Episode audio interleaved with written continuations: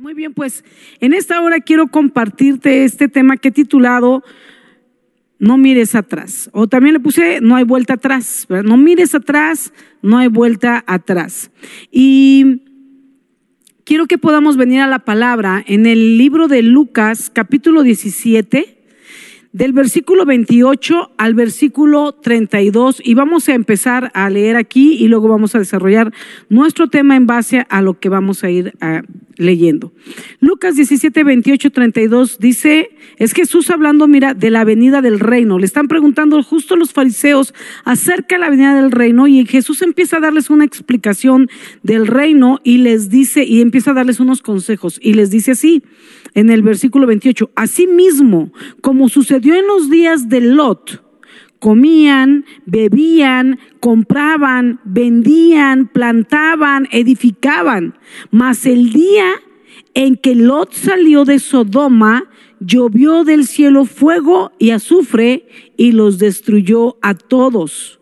Así será el día en que el Hijo del Hombre se manifieste. En aquel día, el que esté en la azotea y sus bienes en casa, no descienda a tomarlos. Y el que en el campo, asimismo, no vuelva atrás. Repite conmigo, no vuelva atrás. Una vez más, no vuelva atrás. Y ahora voltea a ver al que tienes al lado tuyo y dile, acordaos de la mujer de Lot. Acordaos de la mujer de Lot. No vuelvas atrás, acuérdate de la mujer de Lot. Ese es el consejo que Jesús nos está dando y que vamos a empezar a desglosar ahora, ¿verdad? Pero mira, es curioso como en diferentes ocasiones de la historia, cuando Dios quiere darle una libertad a su pueblo, cuando Dios quiere rescatarlo de la esclavitud, como hizo con Egipto después de 40, 400, 400 años de esclavitud, y así como, como está haciendo en esta ocasión, por ejemplo, de, Sodoma y Gomorra, hizo con Lot, ¿verdad? Eh, cada vez que él intenta salvarle la vida al pueblo, cuando él intenta liberar al pueblo de una situación, es tan curioso, pero en lugar de que, de que la gente corra hacia el camino que Dios había un camino de seguridad donde los va a sacar del, lugar donde estaban para tenerlos a un lugar seguro. Y Él abre un camino donde pareciera que no lo hay, como dice la palabra. Y en lugar que la gente corra y huya por donde Dios les indica, siempre que Dios dice sal, huye, corre, deja, eh, somos tan, tan especialmente necios. Que en lugar de eso, nos paralizamos, ¿no? Es como, corre y te quedas parado, ¿no? O lo peor, todavía algo peor que eso, es que te dice, corre y lo que haces es regresarte atrás. Te vuelves atrás a lo que tenías antes, te aferras, te están liberando de algo, pero te aferras a eso, algo de lo que te van a liberar. Tú sabes que te está destruyendo, tú sabes que te hace daño, tú sabes que tienes que soltar, pero cuando te dicen suelta, agarras más fuerte. No volteen a ver al que está al lado ahora. Esta palabra es para cada uno de nosotros. Amén. Y entonces, eso es bien curioso, ¿verdad? Pero, ¿sabes? Yo quiero que volvamos a este consejo de Jesús en, en, Lucas 17. Y el consejo es, acuérdense de la mujer de Lot. Pero ¿quién fue la mujer de Lot? Vamos a analizar. Lot y su familia vivían en los tiempos de Sodoma y Gomorra. Eran dos ciudades que fueron destruidas, que realmente cuando estudiamos iban a ser cinco, pero Dios destruyó cuatro. Las más graves, yo pienso así, por eso son las que son más mencionadas, son Sodoma y Gomorra, por el nivel de pecado. Ellos fueron destruidas estas dos ciudades por Dios, ya que y Dios mismo lo hizo porque Dios ya no soportaba tanto ni la maldad ni el nivel de pecado en que estas ciudades estaban viviendo, tanto hombres como mujeres, desde el menor hasta el mayor. Ya era un estilo de vida de pecado y vivían en tal manera, en tal, tal intensidad de pecado que ya ni distinguían que era pecado. Ya eh, vivían en los tiempos como ahora, ¿no? Que nos dicen, ah, bueno, la Biblia decía, llegarán los tiempos donde a lo malo llamarán bueno y a lo bueno malo. Y ya no decimos llegarán los tiempos, ahora decimos estamos viviendo en los tiempos donde a lo malo se le llama bueno y a lo bueno malo. Y así vivía Sodoma y Gomorra, ¿verdad? Hoy en día vivimos tiempos muy parecidos a los tiempos de pecado de Sodoma y Gomorra como te digo, a lo bueno ya le llamamos malo, a lo malo bueno. Bueno, nosotros no debemos hacerlo, el mundo lo está haciendo, pero nosotros no debemos hacernos al molde de este mundo, como nos enseña la palabra también. Pero oímos a las personas decir, no tiene nada de malo. Además, todos lo hacen. yo quiero decirte que cuando, cuando algo es malo y todos lo hacen, ya no es malo. Es sumamente grave. ¿Entiendes? Te lo voy a volver a leer. Llegamos al momento donde la gente dice, no tiene nada de malo, además todos lo hacen, pero cuando todos lo hacen, ya no es malo, es sumamente grave. el hecho que, que todos hagan lo malo no nos permite sumarnos, no nos permite, no nos da la libertad de que entonces si ya todos lo hacen, ah, entonces ya se puede, no. Seguimos sin poder hacerlo porque es malo y nos va a dañar, porque ofende a Dios, porque nos va a dañar a nosotros, a nuestra descendencia. Pero el hecho de que tú digas que todos lo hagan, entonces no es, eso no lo hace dejar de ser malo, sino que ya se convirtió en algo grave porque todo el mundo lo hace conforme tú lo estás diciendo. Pero tú y yo fuimos llamados no a hacer lo que el mundo hace, sino a hacer la diferencia, a hacer la sal de la tierra, que como hace poco veíamos, ¿verdad? La sal de la tierra está para perseverar preservar. La carne se, se, llena de sal y eso hace que no se eche a perder, ¿verdad? Es como un conservador y nosotros somos la sal de la tierra. Somos conservadores de la palabra de Dios, del bien de Dios, de lo que es lo correcto sobre la tierra. Que cuando la maldad aumenta, siempre hay un patrón, una brújula que vamos a hacer tú y yo, que digamos, no, esto sigue siendo lo correcto, aunque todo el mundo haga lo incorrecto. Así es como debe de funcionar. Entonces, eh, quiero decirte que cuando una ciudad es permisiva, perdón, una ciudad permisiva se convierte en una, en una ciudad pervertida. Y te lo voy a repetir también. Una ciudad permisiva se convierte en una ciudad pervertida. Ahora solo mira alrededor. Mira alrededor dónde estamos viviendo cuanto más se va permitiendo, cuantas más leyes se van transformando y cambiando para que todo mundo haga lo que bien le parezca, más perversión, más maldad, más destrucción hay en nuestra nación. Y bueno, la Biblia nos cuenta, voy a retomar la, historia de, de Lot, ¿verdad? Pero la Biblia nos cuenta que Abraham era un hombre justo y muy amado por Dios. Y al enterarse de que Dios iba a destruir la ciudad de Sodoma y Gomorra, él comienza a interceder por estas ciudades delante de Dios. Y él empieza a pedirle a Dios, y cuando tú lo ves ahí en el libro de Génesis, en el capítulo 19, cuando él empieza a interceder, ¿verdad? Le dice, por favor Dios, mira, si hubiera 50 justos, destruirías a la ciudad por 50 justos, los vas a destruir junto con los pecadores. Y Dios dice, ok, no los voy a destruir. Bueno, pero si no fueran 50, si fueran 45, y le va bajando de 5 en 5, imagínate, ¿no? Hasta llegar creo que a 10, ¿no? Y si fueran 45 y si fueran 40, no los voy a destruir si hubiera 40 justos, pero si fueran 35, si fueran 30, así se la va llevando. La verdad es que Lot quería asegurarse de poder salvar a su sobrino Lot, porque Lot era sobrino de Abraham, uno de los patriarcas en la Biblia. Y él vivía dentro de estas ciudades, dentro de la ciudad de Sodoma.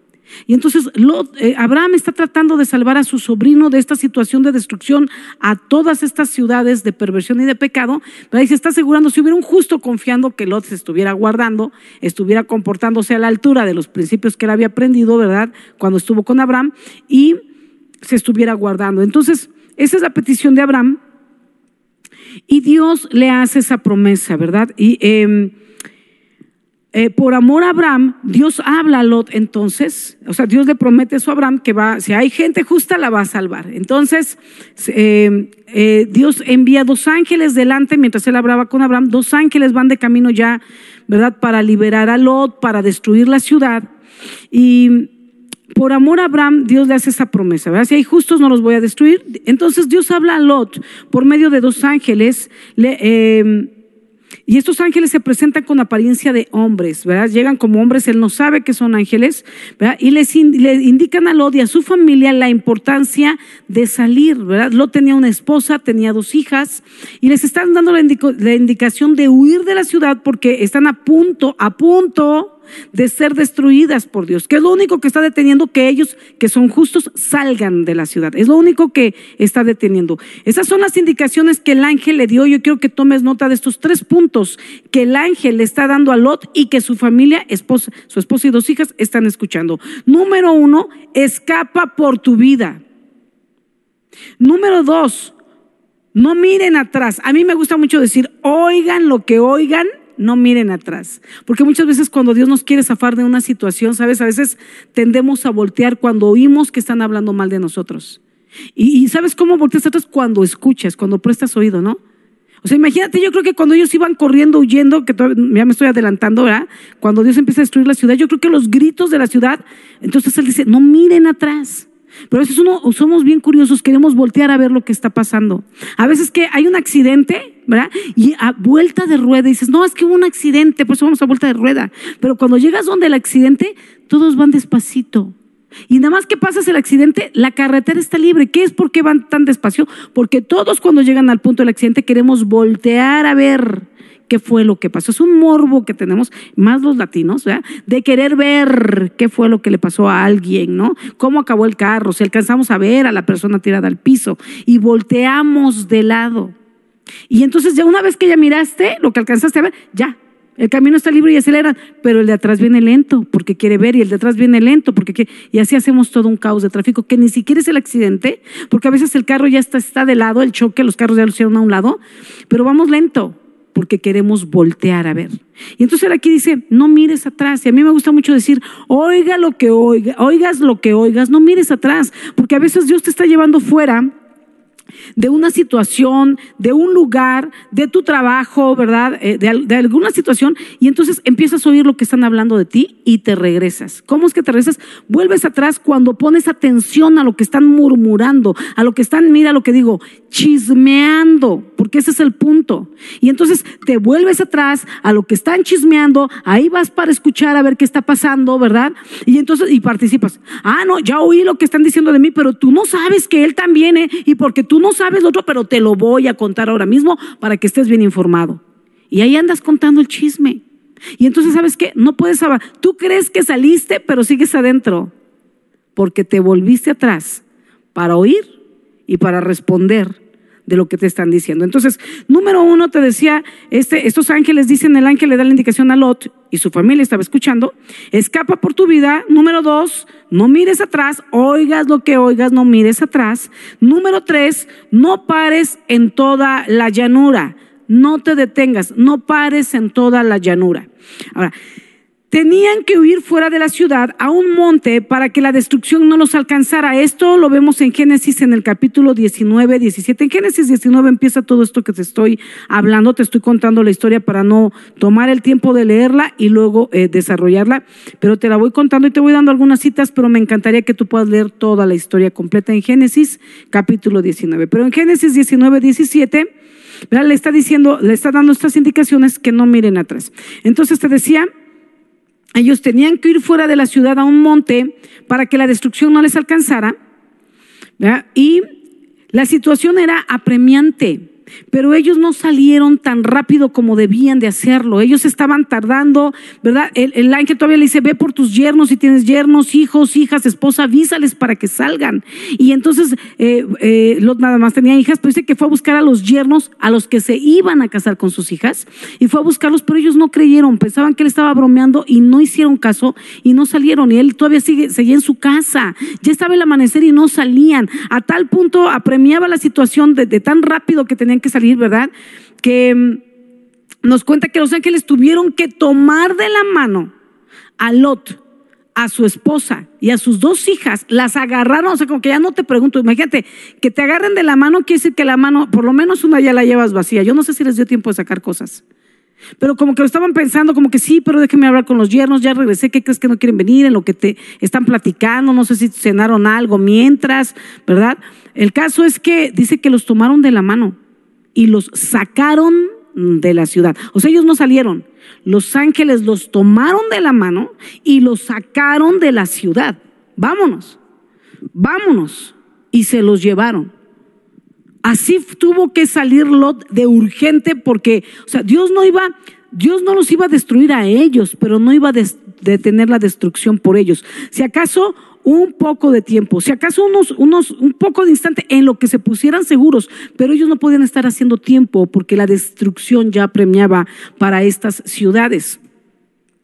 Y entonces, como te decía, los ángeles los sacan, verá Loda la esposa, los ponen afuera de la ciudad y luego le dicen, apresúrense, apresúrense y vayan hacia ese monte. Y mira, Lot nos cuenta la Biblia que todavía le dice, eh, al ángel le pide ir a una ciudad pequeña que estaba adelante. Dicen, mira, no quiero ir a aquel monte, no vaya a ser que la destrucción me alcance en lo que subo el monte. Déjame ir a aquella ciudad pequeñita que está ahí, allá adelante.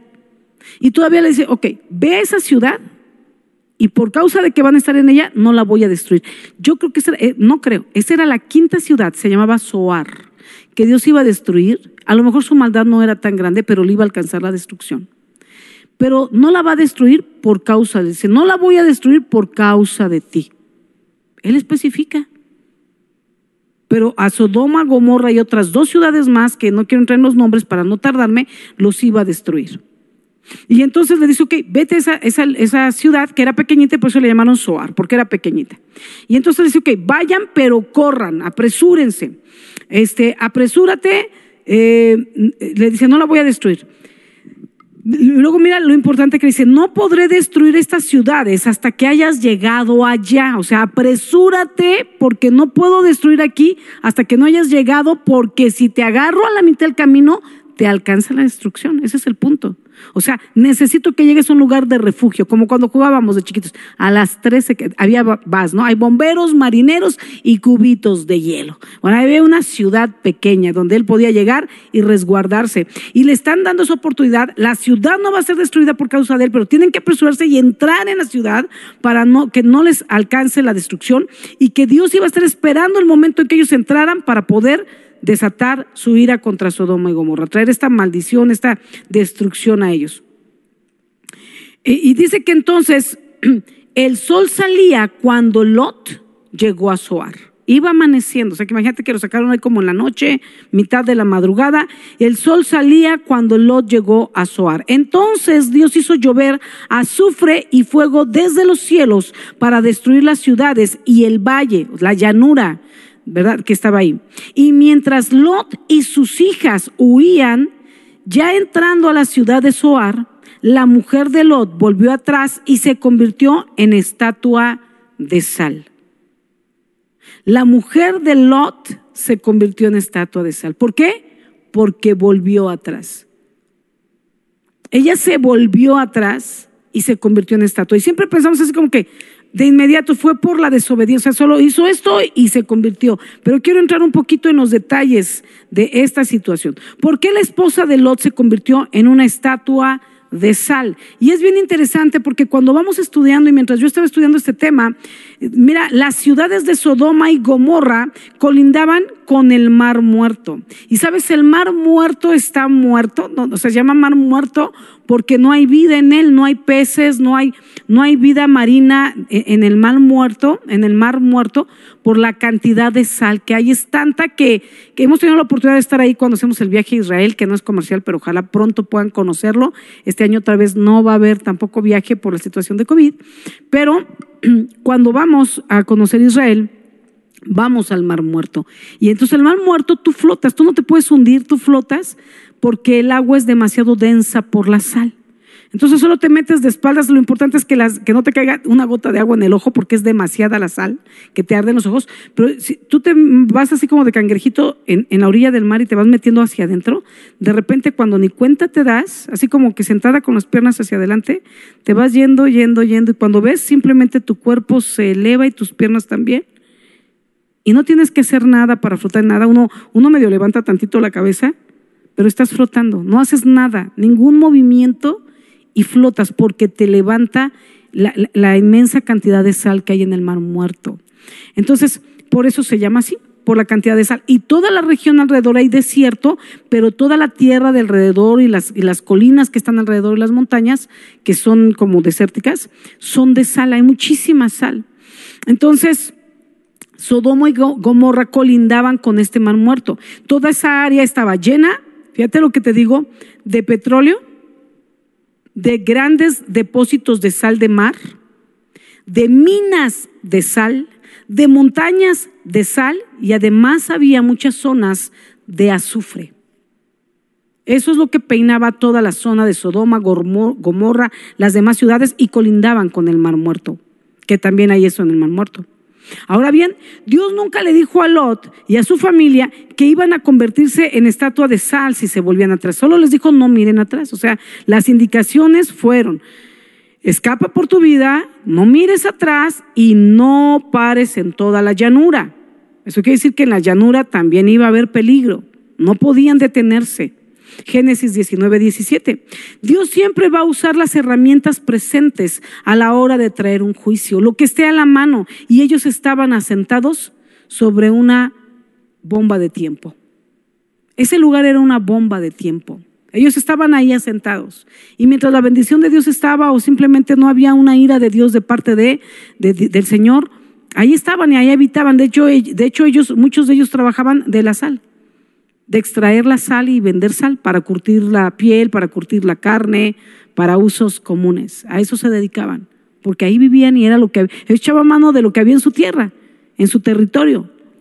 Y cuando Dios va a traer un juicio hace lo mismo, echa mano de lo que está ahí a la mano. Cuando Dios hizo caer una lluvia de fuego y azufre sobre el valle,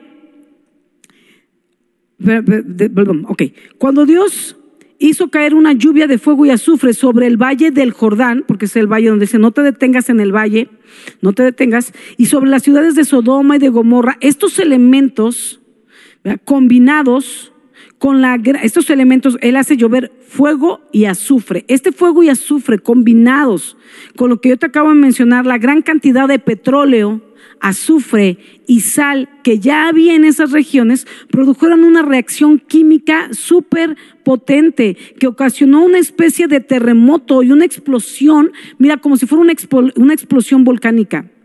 Solo que en lugar de que fueran lo que, arrojara piedras de, lava, ¿verdad? De eh, piedra volcánica, lo que estaba arrojando eran piedras de sal que a la vez se estaban derritiendo con el fuego, que el fuego se avivaba con el petróleo. ¿Te imaginas ahora el cuadro? O sea, había petróleo en la zona y desciende fuego que cae del cielo. El azufre provoca que se aumente más el fuego. El fuego hace explotar el petróleo, el petróleo produce más fuego, pero lo que tenemos no es tierra o piedra, sino sal. Las piedras de sal comienzan a derretirse. Me imagino esa explosión como una volcánica que salen disparadas las piedras volcánicas incandescentes, llenas de fuego. Así eran, pero eran piedras de sal incandescentes, ¿verdad? Y luego yo me imagino que la sal misma de toda la región caliente corría como lava pegada en el petróleo, con fuego envuelto en fuego, todo esto era como una especie de lava salada. Una lava de sal era lo que estaba destruyendo estas ciudades que quedaron sepultadas debajo de todo esto. Y entonces se hace esta reacción química, como te decía, con esta explosión, ¿verdad? Y empieza a destruir las ciudades, a inundarlas, a cubrirlas, solo que en lugar de piedra volcánica, como te decía, era una lava de, de, sal, ¿verdad? Piedras incandescentes encendidas, pero de sal, que arrastraban, arrastradas por el petróleo, van destruyendo. Por esta razón, ¿verdad? Dice también la Biblia más adelante que Abraham cuando vio esta destrucción empezó a ver cómo subían grandes cantidades de humo, grandes cantidades de humo en Génesis 19, 28. Y era porque a la distancia, mucha distancia, se veía cuánto humo por toda esta lava incandescente, por el petróleo prendido con el fuego, con el azufre. Entonces, así que esto pudo haber producido eh, este, este, este fenómeno que se llama salificación. Salificación es que la sal primero se, como que si se derritiera, ¿verdad? Pero una vez que se enfría se convierte en piedra. Y esta salificación fue lo que yo, yo me imagino que alcanzó a la mujer de Lot, como maldición en el mismo castigo por haber desobedecido y haber volteado atrás. O sea, ¿qué está pasando aquí? El que ella volteara atrás muy probablemente significaba, bueno, voy, ahorita me, entro en este punto, pero ¿qué está pasando aquí? Yo me, yo me imagino esta situación que allí están Sodoma y Gomorra, Dios las va a destruir, eh, también el valle, de saliendo de la ciudad hay un valle y luego llegan a la otra ciudad que es Soar, y él dice, corre por tu vida, no voltees atrás, no te detengas en el valle, en cuanto llegues a la ciudad, en cuanto llegues a la ciudad, yo, yo voy a destruir. No puedo hacerlo antes hasta que llegues. No voy a destruir esa ciudad. En cuanto llegues, yo voy a soltar el fuego. Así es que no te detengas, porque esto es apremiante. Entonces yo me imagino que la familia va corriendo, la mujer va detrás. Y Dios cumple sus promesas. Dios no destruyó hasta que dice que Lot al amanecer entró en Zoar con sus hijas. Dice que una vez que entraron, así al instante cayó fuego del cielo. Fuego y azufre. Viene la explosión. Y dices, ¿cómo alcanzó a la mujer? Porque mira, si la mujer hubiera entrado a Zoar, para que ella, esta lava la alcanzara y la tocara, seguro que le cayó lava, algo de la explosión, que en ese instante se convirtió en estatua de sal. Dios usó lo que estaba ahí a la mano. Dios lo usó.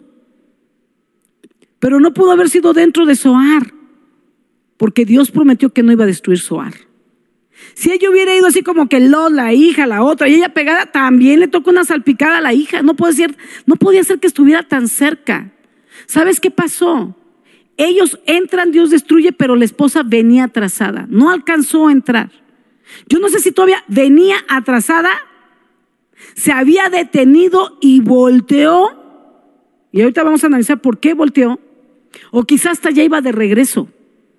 O sea, como que salió huyendo, pero cuando empezó a ver la destrucción, quizá decidió regresarse por sus cosas.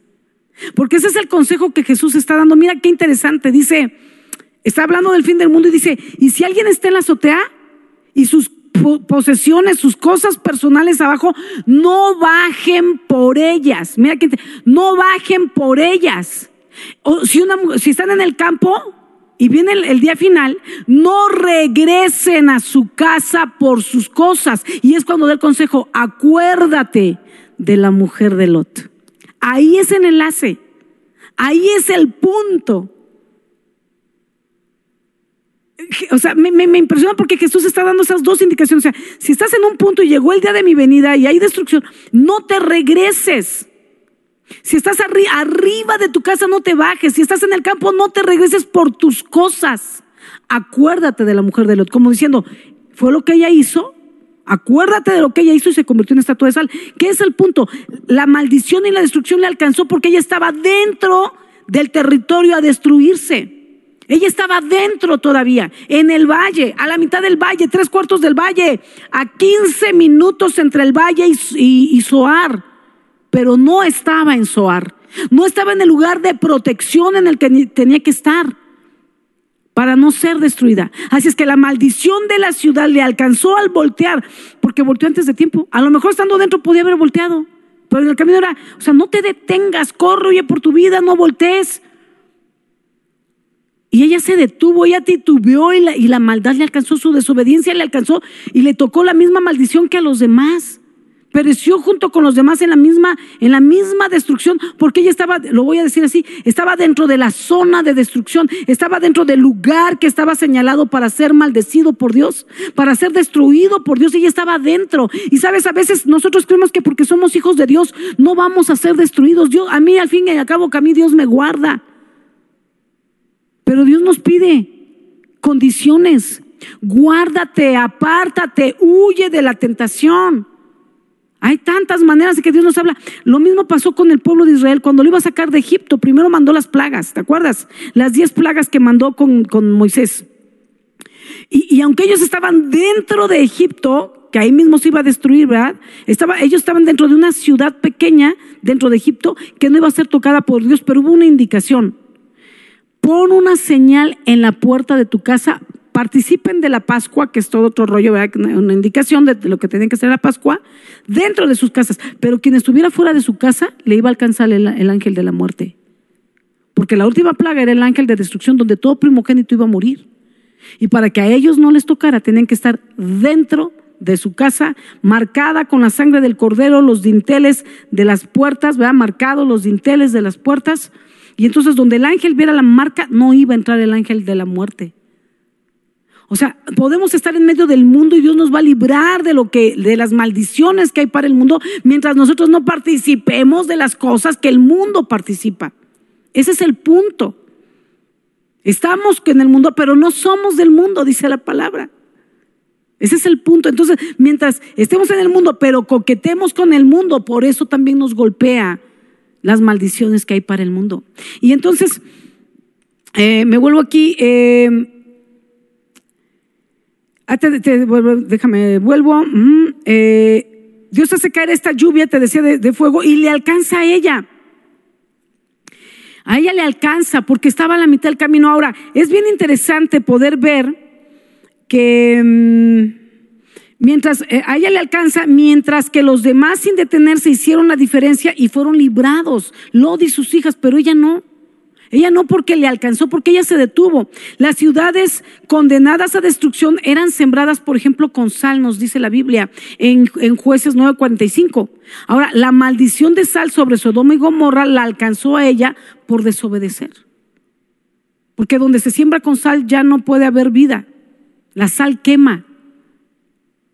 Quema las plantas, quema la tierra. Y esta ciudad ya estaba sentada en un lugar de sal. Sacaban el beneficio de la sal. Pero por causa de su pecado, esa misma sal que usaban para, para comer y para trabajar y para ganar dinero, se volvió en su destrucción y su ruina por causa de sus pecados. Dios va a echar mano de lo que está alrededor. Cuando tú y yo estamos jugando con el pecado y estamos desobedeciendo, Dios no tiene que hacer cosas diferentes. Con lo mismo con lo que tú estás coqueteando con el mundo y con el pecado, con eso mismo va a venir tu destrucción. Estás jugando con las drogas, con eso mismo va a venir tu destrucción. Estás fornicando, estás adulterando, con eso mismo va a venir tu destrucción. Te va a alcanzar. Pero todavía estamos en tiempos donde Dios te dice, huye, huye, corre por tu vida. No voltees atrás y no te detengas mientras vas huyendo, porque si te detienes, titubeas. Si te detienes, corres el riesgo de quererte regresar. Ahora, eh, es importante entender eh, el por qué ella desobedeció.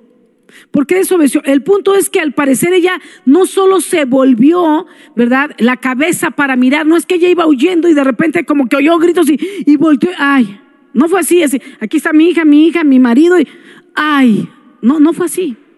Simplemente era no vuelto, o sea, no te distraigas, enfócate en lo que te pido, mira hacia lo que viene por delante, no mires atrás. Pero sabes que es, es lo importante también que podemos aprender, es que el punto es que al parecer ella no solo volvió la cabeza para mirar hacia atrás, sino que su corazón, el corazón de ella, aún estaba atrás, en Sodoma y Gomorra. Salió tan apresurada que quizás su cuerpo estaba fuera de la ciudad. ¿Te acuerdas que te dije que los tomaron de la mano y los sacaron? O sea, no era como deja ponerme la vajilla que me regaló la abuela cuando nos casamos. Entonces era como que vámonos. Y yo creo que ella iba caminando, caminando y pensando en sus cosas, en sus cosas. Y yo creo que cuando yo la explosión, cuando yo todos estos detalles, ella pensó en sus cosas, ¿no? La vajilla china de la casa, dejé la plancha conectada. Claro, no había electricidad, pero bueno, es para darle sabor al caldo, ¿verdad? Entonces, lo que tú quieras. El punto es este, que cuando dice la palabra que ella volteó, no se refiere solo a voltear. No, ella volteó, quiere decir que volteó su corazón.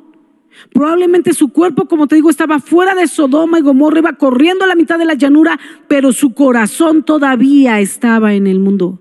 Todavía estaba en Sodoma y Gomorra. Todavía estaba en las cosas que tenía en su casa, en su casa misma, en las cosas que había dejado en su casa, en su dinero, en sus alhajas, en sus vestidos, no lo sé, ellos tenían riqueza, eh, es parte de la historia, ya lo leerás, pero Lot tenía mucha riqueza, por eso se paró de Abraham, porque los ganados ya no podían pasar en el mismo lugar.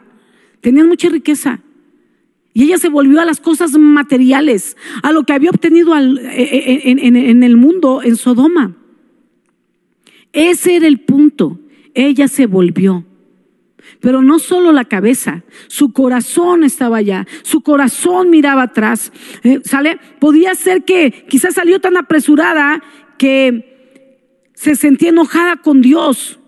Por tener que dejar sus posesiones y aún perder esas posesiones. A lo mejor era como, ay, ay, mis posesiones. Y yo creo que mientras ella corría y huía, decía, eh, mañana regreso para rescatar mis cosas. Yo no sé cómo pensó que los iban a destruir a filo de espada o cómo iba a ser. No se imaginaba que con fuego o sí o no. No, no, no, no lo sé.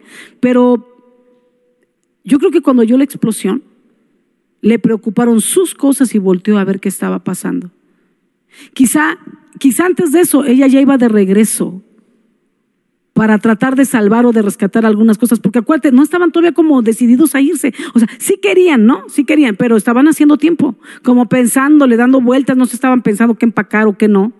Y los ángeles lo sacaron a la fuerza, lo sacaron casi, no decir empujando, pero sí jalando. Los tuvieron que tomar de la mano para, para jalarlos. Y entonces ella quizá estaba enojada con Dios por sus posesiones, por las cosas que estaba perdiendo, porque ya no iba a recuperar su casa, porque toda su, riqueza, todas sus posesiones se habían quedado allá atrás en esa ciudad, ¿verdad? Y ahora las estaba perdiendo por causa del fuego, por causa de la explosión. Y ella estaba perdiendo la esperanza de volver más tarde por ellas. Ya no había esperanza de poderlas recuperar. Así es que quizá ella se paró a la mitad y volteó, se quedó ahí viendo el fuego pensando me regreso. No, quizás sí se regresó totalmente. Pero esto nos está hablando de un corazón que no está libre, de un corazón que vive en el pasado, aunque Dios le estaba llevando una nueva vida, les estaba poniendo a salvo, les estaba llevando a un lugar seguro. Claro que iban a tener que empezar de ceros, claro que iban a empezar de nuevo, pero era una nueva vida, no iban a tener la misma vieja vida si Dios les había prosperado en el pasado todo lo que ya les había dado, seguramente Dios los iba a levantar de ceros a, extenderse de nuevo donde Dios los llevara. Dios tenía planes y propósitos. Si Dios los estaba salvando, es porque todavía había planes y propósitos. Si Dios los sacó porque dijo que iba a salvar a los justos que hubiera en la ciudad y eran justos a los ojos de Dios, era muy probable que junto con ellos Dios iba a añadir bendición porque eran justos a sus ojos. Pero sabes que a la mujer de Lot le faltó fe. Esto nos enseña que no debemos extrañar nuestras vidas pasadas. Aun cuando hayan sido muy buenas, mira lo que te digo, no debes extrañar tu vida pasada, aun cuando esa vida haya sido espectacular. Es que me acuerdo cuando mi esposo vivía y era todo tan hermoso y yo puedo entender o, o quizás no puedo entender el dolor que estés pasando, pero sí te puedo decir, si él se fue y tú te quedaste, Dios se encarga de hacerlo feliz a él en la vida eterna, porque eso vamos a hablar al final. Pero tienes que tener certeza que si tú te quedaste, Dios tiene planes y propósitos para contigo y su bendición va a ir delante de ti. Y entonces, aun cuando haya sido muy bueno tu pasado, tú no puedes detenerte por el pasado, sino que debemos de seguir conquistando lo que viene por delante, porque si estamos aquí, todavía hay cosas que tenemos que hacer. No hemos terminado, por eso seguimos aquí. Y lo peor que podemos hacer es sentarnos o voltear a mirar el pasado cuando tenemos trabajo por delante. ¿Sabe? Alguien dijo en una ocasión, quiero decírtelo, el pasado sirve para que aprendamos de él y no para que vivamos en él. Te lo voy a repetir. El pasado sirve para que vivamos en él, perdón, el pasado sirve para que aprendamos de él y no para que vivamos en él. Yo no sé si tú te sentaste en tu pasado, pero es necesario que te levantes porque no, no es un lugar apto para vivir. El que se sienta a vivir en su pasado cae en depresión y en ruina. Ahora, la fe verdadera tiene que ver siempre con lo que está por delante, lo que está por venir. Por eso es la fe, es la creer lo que todavía no alcanzo a ver, lo que todavía no se cumple, eso es la fe. La fe tiene que ver con lo que está por venir. No puedo tener fe en lo que tenía en el pasado. La fe es por lo que viene por delante. Y aun cuando tengas una pérdida total del pasado, tu fe siempre te va a impulsar a caminar hacia adelante, porque hacia adelante hay esperanza, porque hacia adelante hay cosas nuevas, porque Dios ya va delante de ti abriendo camino, porque Dios ya está delante de ti preparándolo todo para lo que viene para tu vida.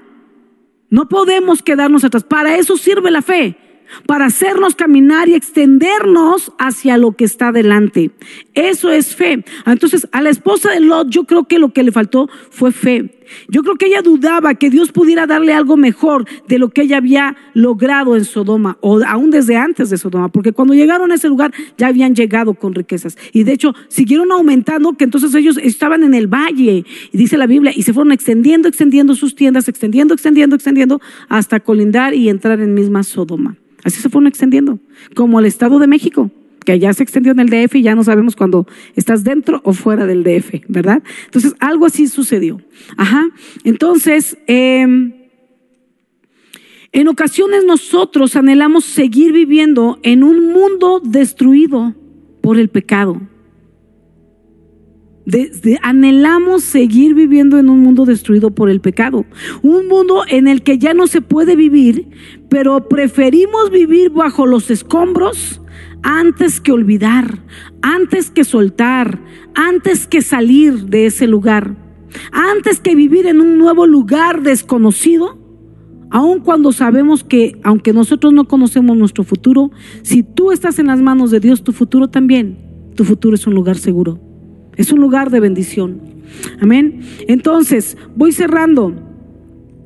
Eh, lo mismo hizo el pueblo de Israel. Cuando fue librado de la esclavitud, como te decía en un principio, cuando fue librado de Egipto, ¿verdad?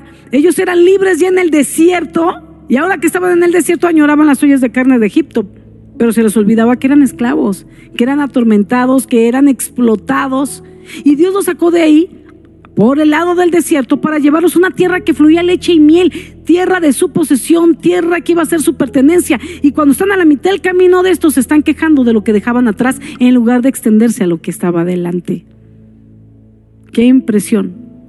Porque lo mismo hizo la esposa de Lot, lo mismo vemos que hizo el pueblo de Israel y lo mismo hacemos nosotros cada vez que Dios nos quiere sacar de un pasado lastimoso, de un pasado de pecado, de un pasado, equivocado y cuando vamos de camino a la salida, en lugar de correr hacia afuera por nuestra salvación y la de nuestra familia, siempre tendemos a volvernos atrás. Ya dejé a aquel hombre que tanto daño me hizo ahí, estás dos, tres meses contándole a todo el mundo cuánto daño te hizo, porque ahora sí ya reconoces todo el daño que te hizo. Y a la mitad del camino te echó una llamada y ya volviste con él. Y dices, pero oye, ya lo habías dejado.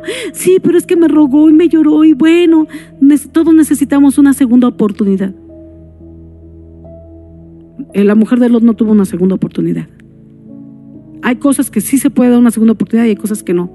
Y el pecado no tiene una segunda oportunidad. Y las cosas que a Dios no le agradan no tienen una segunda oportunidad. Y nada más las vuelve a lastimar y luego otra vez dice, eh, les cuesta mil intentos de salir hasta que a lo mejor en otra de esas, quizá, tal vez, a lo mejor sí lo logren porque están acostumbrados a regresarse a la mitad del camino o acostumbrados. A regresarnos a la mitad del camino cuando Dios nos está poniendo un camino nuevo por delante por donde huir y escapar del pecado o de las situaciones de dolor que estamos viviendo y sufriendo para llevarnos a algo nuevo, una tierra prometida que fluye leche y miel, que fluye bendición y que fluye victoria para tu vida y para mi vida. Y entonces con esto quiero irme metiendo eh, y decirte, vives a lo mejor quejándote del pasado, quejándote del daño que te han hecho, quejándote de la pérdida que has tenido, aún quizá pérdidas de familiares, pérdidas de salud, pérdidas económicas, ¿verdad? Y solo hay queja, solo te estás lamentando, solo hay reclamo para con Dios o para con otros, pero no quieres caminar hacia adelante, tal vez por la incertidumbre de lo que el futuro te depare, porque podría ser doloroso, es que ya estoy sufriendo y qué tal que a donde voy o me dirijo me va a doler más. Pero créeme, cuando Dios nos saca de un lugar es para llevarnos a victoria. No nos permite saberlo todo porque Él espera que echemos mano de nuestra fe en Él de creerle a Él. Él quiere probar nuestra fe.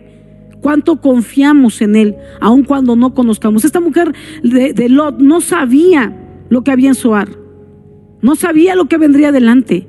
Pero si Dios se tomó el tiempo de ir por ellos, de rescatarlos, de liberarlos, de detener la destrucción en tanto se ponían en un lugar seguro, seguro, válgame la redundancia, que también tenía algo nuevo para sus vidas.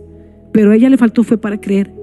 Para ella lo mejor de su vida era lo que ella había logrado hasta ese punto y se detuvo. Se volvió atrás. Y cuando digo se volvió atrás, ahora quiero que quede claro que no es que giró la cabeza, sino que se volvió atrás. Y voy cerrando con Filipenses. En el capítulo 3, Filipenses 3, Pablo llama a su vida pasada basura, la tiene por basura. Cuando, cuando Él está hablando de seguir hacia adelante lo que viene en Cristo Jesús, ¿verdad? De correr hacia Cristo Jesús. Y, rápidamente te quiero leer estas citas para ir terminando. Dice, aunque yo tengo también de qué confiar, eh, dice, dice Filipenses 3, versículo 4 en adelante, aunque yo tengo también de qué confiar en la carne, si alguno piensa que tiene de qué confiar en la carne, yo más. O sea, por si te regresas por tus logros, por tus victorias, por lo que das, eh, por las cosas materiales, dice, yo tengo más. Y luego empieza a sacar todas sus tarjetas de, de, recomendación y sus títulos, ¿verdad? Dice, yo soy circuncidado al octavo día, del linaje de Israel, de la tribu de Benjamín, hebreo de hebreos, y cuanto a la ley, fariseo, en cuanto a celo, perseguidor de la iglesia, en cuanto a la justicia que es en la ley, irreprensible, o sea que él guardaba la ley. Pero cuántas cosas eran para mí ganancia, las estimo como pérdida por amor a Cristo. Y ciertamente aún estimo todas las cosas como pérdida pérdida por la excelencia del conocimiento de Cristo Jesús, mi Señor, por amor del cual lo he perdido todo y lo tengo por basura.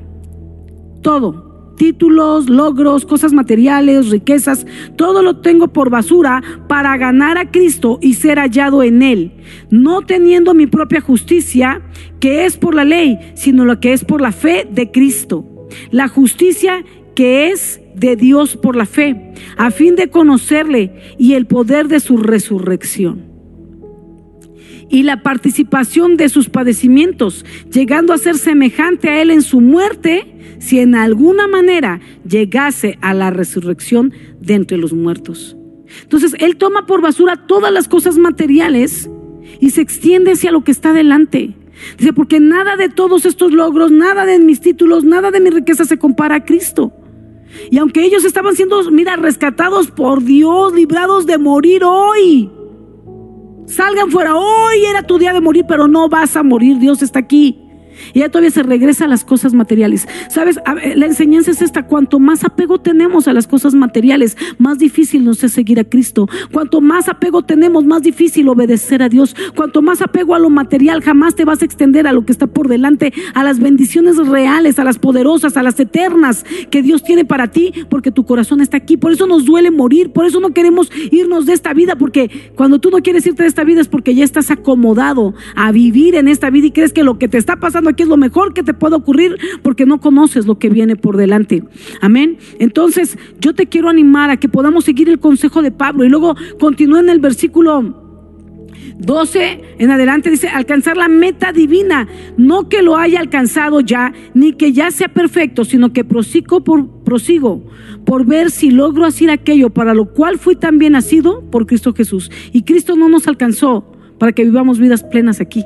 Cristo nos alcanzó para darnos vida eterna y mientras estemos aquí alcanzar a otros para vida eterna. Allá va a ser la celebración, allá los logros, allá la recompensa, allá el tesoro, allá la riqueza, allá las coronas, allá es donde vamos a disfrutar, no en esta tierra. Si tú estás cómodo disfrutando, te va a doler morir, te va a doler que la gente parta a la vida eterna, las promesas, porque tú crees que aquí la mitad del camino era la meta, pero no era aquí. Y entonces dice, yo mismo no pretendo haberlo ya alcanzado, pero una cosa hago, mira, mira, mira, olvidando ciertamente lo que queda atrás y extendiéndome lo que está delante, prosigo a la meta, al premio de supremo llamamiento de Dios en Cristo Jesús. Y, entonces, bueno, sigue dando ahí eh, consejos, pero algo importante, tenemos que dejar atrás para poder seguir adelante con Cristo Jesús. No podemos hacer ancla ni, ni, ni clavarnos con las cosas que Dios nos ha dado, con las bendiciones que Dios nos ha dado, con el trabajo, con la comodidad, con la salud misma que Dios nos ha dado y con miedo de pasar a lo que viene adelante. Así es que el, el, el, futuro de Pablo no era incierto, como esta mujer de Lot, que probablemente esa incertidumbre le hizo voltear atrás, quererse regresar por sus cosas, por las cosas materiales en donde había puesto sus ojos, su corazón y su apego. Pablo no tiene ese problema porque no se ha agarrado de nada, no ha echado raíces con nada en esta tierra. Sus raíces están en Cristo Jesús. Así es que su futuro no va a ser incierto. No lo fue. Él vive ahora en plenitud y así es para nosotros. Olvida lo que queda atrás, mi hermano, mi hermana. Extendámonos a lo que está delante como Él. Vayamos a la meta. Aun cuando muchos prefieren quedarse estancados o peor aún, no solo se detienen a la mitad del camino, sino que dan pasos de vuelta atrás. Sale, dice, dice por ahí, el final de la vida es el origen del principio. Te lo repito, el final de la vida es el origen del principio. Y muchos no quieren llegar al final de la vida porque están cómodos en esta vida se rehusan a morir, se duelen y se enojan con Dios cuando un familiar se va, porque creen que lo mejor que les podía haber ocurrido es estar aquí. Pero déjame decirte, el final de esta vida es el origen del principio, de lo bueno, de lo eterno que viene por delante. La certeza de lo que se espera y la convicción de lo que no se ve está delante. Y volviendo para cerrar, a Lucas 17, 24 al 32, que fue como abrimos, Jesús habla de los tiempos finales y, da un consejo muy importante. Y el consejo, él está diciendo que, el final de los tiempos va a ser muy, parecido a los tiempos de Lot. La gente está en fiesta, comiendo, bebiendo, comprando, haciendo, trabajando, como cualquier día ordinario. Igual, dice, va a ser igual que en los tiempos de Lot, de entrada. Pero eh, pero donde quiera que estén, donde quiera que estemos, arriba en la azotea, en el campo, en el trabajo, donde sea, cuando empiece el momento, cuando sea la avenida, pase lo que pase, no vuelvas atrás. Acuérdate de la mujer de Lot. Que cuando llegue ese día, Dios nos encuentre percibidos en sus cosas y no en los afanes de este mundo, porque créeme, si cuando llegue el día que puede ser hoy mismo, en un minuto, estamos afanados, probablemente nos pase lo mismo que a la mujer, porque vamos a querer correr por el hijo, correr por el nieto, correr a pagar el gas, correr a sacar las escrituras de la casa, porque, porque nuestro afán está en esta tierra, en esta vida. Guardémonos de eso, que podamos, como el consejo que Jesús daba, acuérdate de la mujer de Lot y no te vuelvas atrás, porque la misma destrucción que vendrá para todos te alcanzará a ti, por cuanto tú no estás en el lugar indicado por Dios para, para librar esa maldición, para librar esa condenación. Y por último, nada más termino diciéndote, no solo te asegures de no volverte atrás. Dios nos ha sacado del pecado, no podemos volvernos atrás al pecado. No podemos vivir una vida cómoda, decir, bueno, ahora soy salvo, pero vivo como siempre he vivido. Así no puede suceder. Tenemos que extendernos a lo que está delante, no podemos volvernos atrás, pero una vez que Dios nos sacó del pecado, también tenemos que asegurarnos que no solo nosotros y nuestra familia estemos seguros fuera del sistema del mundo y de vivir como el mundo, aunque estamos en el mundo, no vivamos como el mundo vive haciendo cada uno lo que bien le parezca y no solo estemos apercibidos de no estar viviendo como el mundo vive, pero cuidando que nuestra descendencia y asimismo nosotros no nos quedemos con la mentalidad del mundo. Porque, sabes, una vez que Lot y sus hijas sí fueron salvos y llegaron a Zoar, cuenta la palabra, la historia, para terminar, que que llegaron a Suar y luego se fueron a, un monte a vivir a una montaña. Lot se quiso ir ahí por el temor de todo lo que había vivido y se fue como ermitaño, lo voy a decir a vivir una montaña. Y estaban ahí sus hijas y sabes, las hijas platicaron y dijeron, ¿qué vamos a hacer ahora? No tenemos varones, ¿con quién nos vamos a casar? Como si no hubiera más varones en el mundo, ¿no? ¿Con quién nos vamos a casar? Entonces hagamos algo, embriaguemos a nuestro padre, embriaguemos. Porque ese era el estilo de vida en Sodoma y Gomorra. Pecados, borracheras, orgías, de todo. Entonces, embriaguemos a nuestro padre y una, noche una duerme con una y luego otro día eh, lo volvemos a embriagar y la otra duerme con él y así para darle descendencia a nuestro padre. Mira, como que queriendo hacer algo bien, pero con el sistema de Sodoma. Y efectivamente embriagaron a su padre en dos ocasiones. Y ambas quedaron embarazadas y dieron a luz hijos que luego formaron naciones, que son naciones que a Dios no agradaron.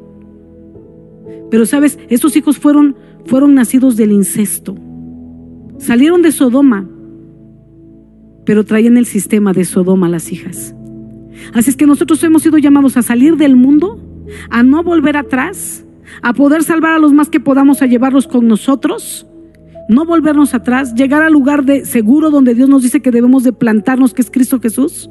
Pero cuidemos que el sistema de Sodoma, que el sistema de este mundo no esté en la mente de nuestros hijos, porque podemos apartarlos del mundo, pero ellos vivan y actúen como el mundo actúa. Guardemos nuestros corazones, no nos volvamos atrás. Pase lo que pase, no se vuelvan atrás. Acuérdense de la mujer de Lot. Que el Señor les bendiga y voy a hacer una oración para terminar en esta hora. Padre bueno, te damos gracias por esta palabra, Señor, una palabra preventiva, una palabra que nos anticipa, Señor, parte de los detalles de cómo será el día de tu venida. Señor, que podamos ser gente apercibida y que podamos transmitirlo a nuestros hijos y a nuestra descendencia, para que ellos sean, Señor, hombres apercibidos, mujeres apercibidas en cuanto a tu venida, Señor. Que lo importante es que nuestros ojos no estén en el mundo ni en los afanes del mundo, para que cuando llegue el tiempo en que tengamos que soltar lo que tengamos que soltar, riquezas, posesiones, salud, familia, podamos soltarlo, Señor, corriendo hacia donde tú nos indiques, moviéndonos de la manera en que tú nos marques, Señor, para entrar a ese lugar de refugio, Señor, y después la vida eterna. Señor, que no solo salgamos del mundo, pero que el sistema del mundo no esté en nuestras casas, no esté en nuestra mente, no esté en nuestra manera de hablar, Señor. En el nombre de Jesús te pido que esto traiga un despertar en la vida de cada uno de tus hijos, de cada familia que está escuchando y recibiendo este mensaje ahora, Señor. Que no se vuelvan atrás y que cuiden, Señor, el corazón y la mente de sus hijos, Señor, trabajando día con día en tu palabra para tener mentes renovadas que no nos lleven, Señor, a tomar decisiones como las que el mundo hace, como todos hacen, Señor, porque nosotros somos diferentes en Cristo Jesús. Gracias te damos por este tiempo, gracias por tu palabra, Señor, y gracias porque tú nos, nos haces ser gente apercibida, tú no nos tomas por sorpresa, tú tienes misericordia de nosotros, tú tienes paciencia con nosotros y nos anticipas las cosas antes que sucedan, porque tienes pensamientos de bien y no de mal para cada uno de nosotros. Gracias te damos en el nombre de Jesús. Amén y amén. Que el Señor les bendiga, iglesia. Hasta luego.